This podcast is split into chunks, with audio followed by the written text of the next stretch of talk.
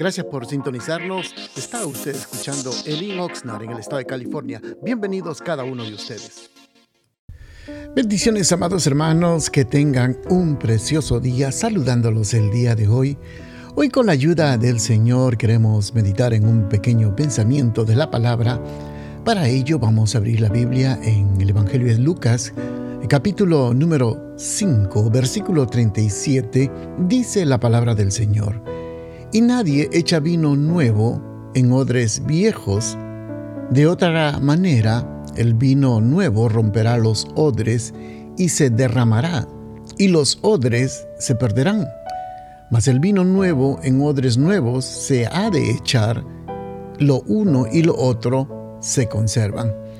Le hemos llamado a, esta, a este pequeño pensamiento, amado hermano, la necesidad de renovarnos constantemente. Aquí nos muestra el Señor un ejemplo algo extraordinario. Siempre el Señor usaba ejemplos tan sencillos, especialmente acerca de los odres en aquellos tiempos.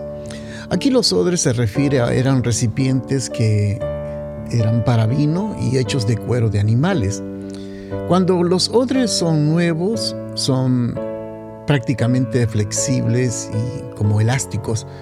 Pero cuando se hacen viejos, se vuelven rígidos y se coloca el vino nuevo en cueros viejos y esta acción que hace el vino en fermentarse hace que tanta presión de lo que genera el vino hace que el odre viejo no resista y se pueda estallar o romper. Entonces, aquí Lucas, el Señor, en el Evangelio de Lucas menciona que el Señor Jesús se vale de esto para ilustrar el enfrentamiento oiga, que había entre el judaísmo y el cristianismo. Lo que nos quería mostrar eran las formas anticuadas de las ordenanzas y tradiciones y rituales del, judaísmo, que eran muy rígidos para retener el gozo, la energía de la nueva dispensación. Eh, prácticamente había un cambio, una transformación en las personas, pero muchas veces ahí los judíos estaban tan concentrados en simplemente en sus formas, en sus tradiciones, en sus costumbres y en sus estilos, que ellos no podían disfrutar de la bendición que tenían del Señor Jesucristo a su lado. Entonces, aquí podemos observar que realmente, hermanos, hay una, hay una lucha entre estos dos grupos religiosos, vamos a ponerlo así de esa forma. Por ejemplo, mire este pasaje. En Lucas capítulo 5, versículo 18 dice, sucedió que un hombre que traía en una camilla a un hombre que estaba paralítico, procuraban entrar y ponerlo delante de él. Pero no hallando cómo hacerlo a causa de la multitud, subieron encima de la casa y por el tejado lo, lo bajaron con la camilla y lo pusieron en medio delante de Jesús. Al ver la fe de ellos, le dijo, Hombre, tus pecados te son perdonados.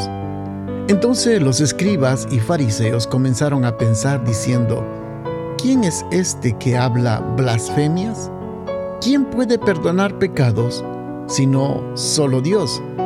Aquí vemos, hermano, que estos cuatro muchachos, cuatro hombres, fueron los que bajaron a este paralítico que quería ser sanado. Ahora, por supuesto, eh, esto causó mm, crítica en los fariseos que empezaron a criticar porque ellos representan el odre viejo y en, y en versículo 29, 27, 29 podemos ver, hermanos, el deseo de los jóvenes de querer eh, realmente eh, que el Señor se glorifique, que el Señor haga algo extraordinario en la vida de ellos.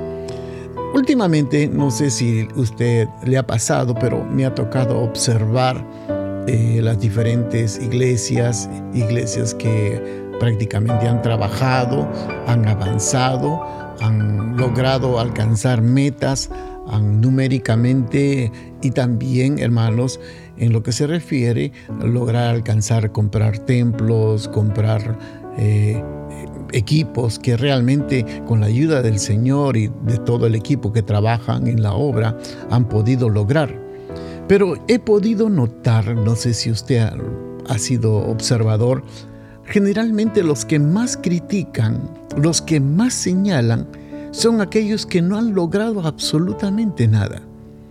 Las iglesias pequeñitas son como las que más critican a los, a, los otros que han avanzado, que han logrado. Es que yo creo que hermanos se han quedado con los métodos tradicionales, se han quedado con las cosas que, que realmente todas ortodoxas, como los judíos. Nosotros tenemos que adaptarnos al nuevo sistema de vida. Recuerde, tenemos que adaptarnos, pero la palabra no cambia. La, la palabra sigue siendo la misma. Entonces, es nosotros somos los que tenemos que realmente adaptarnos a lo que está cambiando la sociedad. Años atrás, usted se recordará, las personas para comunicarse usaban cartas, usaban métodos que realmente hoy en día no se utilizan. Los medios de transportes eran a través de los barcos o de los ómnibus. Hay la mayoría de personas ¿Y a quién vas a querer ir viajar en barco, a menos que sea un crucero de esos de vacaciones?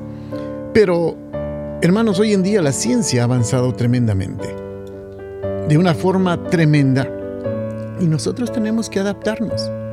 Tenemos que usar todos los métodos para poder alcanzar, llevar el Evangelio a tantas personas que realmente. Entonces, somos nosotros los que nos hemos quedado y no nos hemos adaptado. Tenemos que adaptarnos, la ciencia, la comunicación está avanzando y nosotros tenemos que utilizar todo eso para llevar al Evangelio y llegar a las, a las nuevas generaciones, a las nuevas personas que están involucradas en ya viviendo este nuevo sistema.